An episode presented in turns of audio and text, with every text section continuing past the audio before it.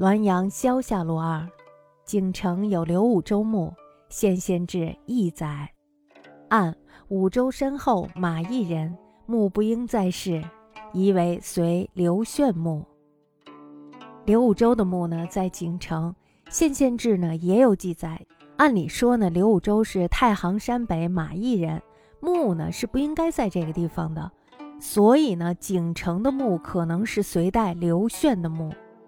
刘炫呢是景城人，《一统志》当中记载，刘武周的墓在县县东八十里处。景城呢离县城八十里，估计这种说法呀是差不多的。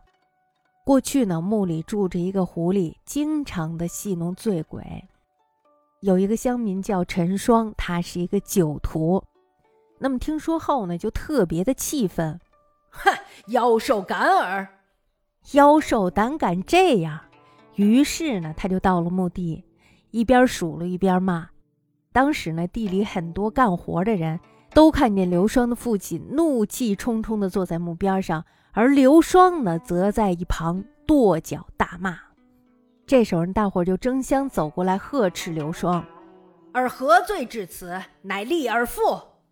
你怎么就醉成这个样子了，还敢骂你的父亲？刘双这时候凝神一看，还真是他的父亲。于是呢，他吓得是赶紧叩头。父亲呢，没有理会他，径直往回走了。刘双呢，这时候跟随着他的父亲，一边哀求，一边让父亲不要走。到了村外呢，才追上他的父亲，趴在地上说明了原委。忽然呢，这时候又听到了一群妇女围着笑道：“哈哈，陈双何故跪拜其妻？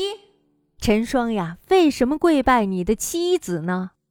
这时候本来正在叩头的陈双马上抬头一看，只见呢他面前站的果然是他的妻子，他惊讶的呆呆的站了起来，妻子呢也径直的回去了。